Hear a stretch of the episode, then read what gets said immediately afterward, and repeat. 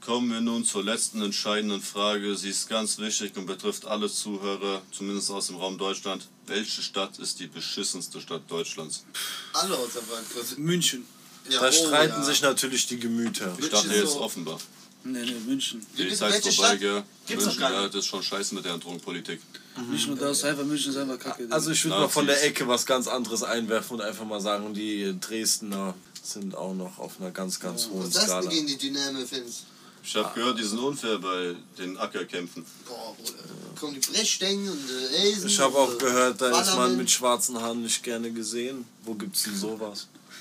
Nur In Frankfurt gibt es mehr Nationalitäten, als es sonst wo auf der Welt gibt. und, und in Dresden, und in Dresden soll es nur Deutsche geben? In Ich Frankfurt gibt es mehr Nationalitäten, als es Länder gibt. Ja. Ja. Boah. Das ist ein Fakt.